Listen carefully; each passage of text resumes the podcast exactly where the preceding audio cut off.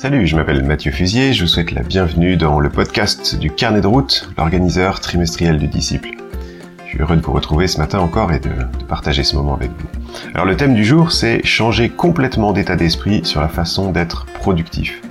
Changer complètement d'état d'esprit sur la façon d'être productif. Alors il existe des tonnes d'applications de gestion du temps.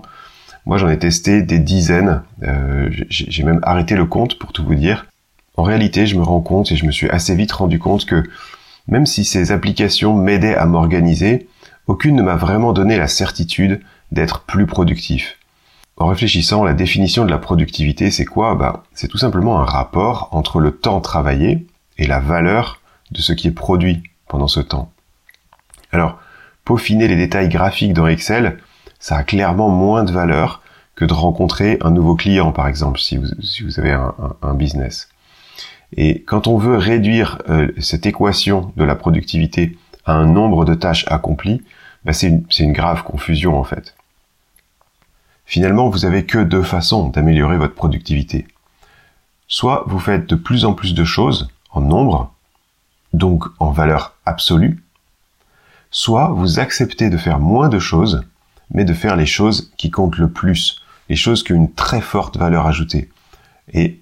Pour moi, c'est la seule vraie façon d'être productif, la seule façon intéressante. Donc qu'est-ce que ça peut vouloir dire finalement de changer son état d'esprit euh, pour être plus productif, mais c'est-à-dire faire plus des choses qui comptent vraiment? Alors j'ai six points. Tout commence par la clarté. Est-ce que votre vision, vos priorités et vos objectifs sont clairs euh, dans tous les domaines que vous allez suivre ça peut être votre entreprise, vos appels, votre ministère, mais surtout votre relation avec Dieu, parce que c'est un peu de ça que la vie est faite et c'est de là que tout découle. Donc, tout commence par de la clarté sur ce qui est prioritaire et mes objectifs. Le deuxième point, c'est que la productivité, se rappeler que la productivité demande plus de concentration, pas plus de temps.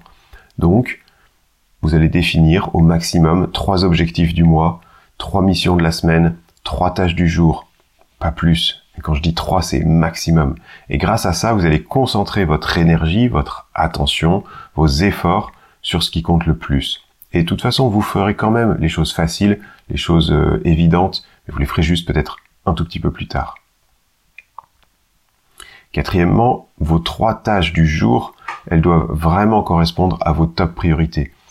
Euh, elles doivent correspondre à ce qui va pas pouvoir se faire sans vous, ce qui va demander un peu de sueur, un peu de courage, ce qui vous est peut-être un peu difficile, mais qui doit être fait, que vous avez défini comme des choses importantes. Cinquièmement, vos progrès, ils vont venir en prenant l'habitude de regarder en arrière, reconnaître les bonnes choses que Dieu a fait, valoriser nos bons choix et se repentir de nos mauvais choix ou de ceux qu'on a moins bien fait. Et c'est ce que vous pouvez faire sur les pages bilan de semaine dans le carnet de route. C'est vraiment important ce rythme. Euh, c'est le rythme de la semaine. Dieu a donné six jours de travail, un jour de repos, euh, qui, est, appelé aussi sabbat dans la, Bible. Et je trouve ça tellement important déjà de pas oublier de se reposer, mais surtout de faire un petit retour en arrière. Qu'est-ce qui s'est passé cette semaine? Dieu, lui, euh, le septième jour, il a regardé en arrière, il a vu que tout ce qu'il avait créé pendant cette semaine était bon. C'était l'histoire de la création qui est, qui est rapportée dans la Genèse. Et nous, c'est pas le cas. On peut pas se retourner et dire tout était très bon, tout était parfait, mais on peut quand même se retourner et faire le constat et en apprendre pour pour la semaine qui va s'ouvrir. Et sixièmement, bah, je viens un petit peu de le dire, euh, c'est planifier aussi vos repos. Gérer votre énergie, pas juste votre temps.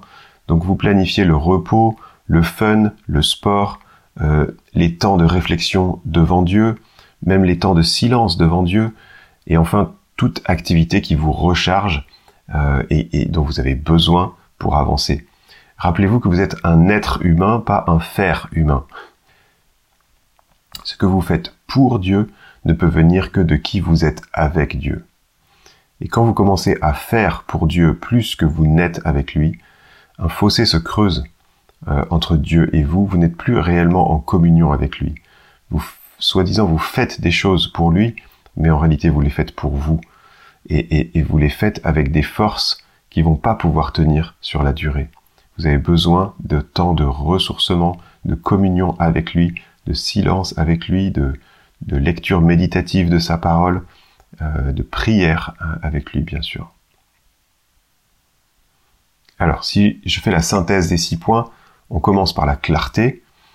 Euh, on, on se concentre sur trois choses maximum, trois objectifs du mois ou du trimestre, de la semaine et du jour.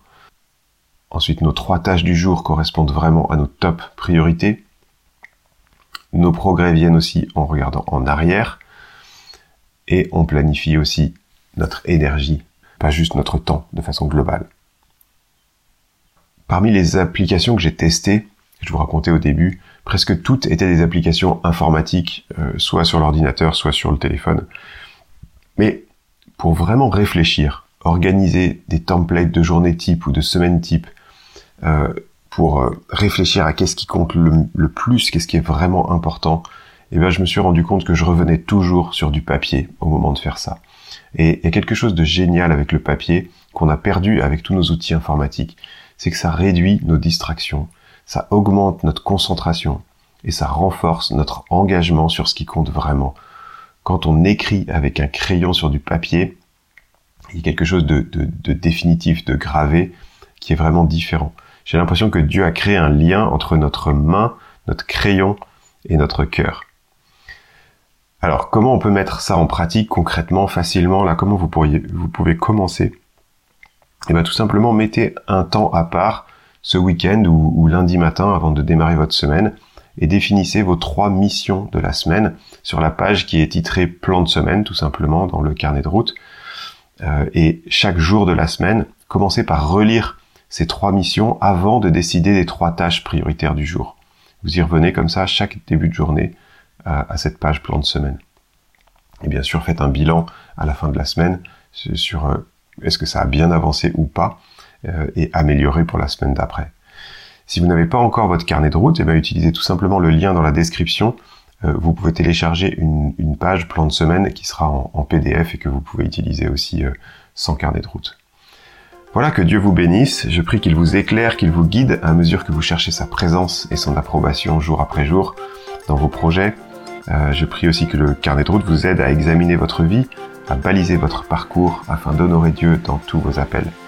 Prenez soin de vous et de votre prochain.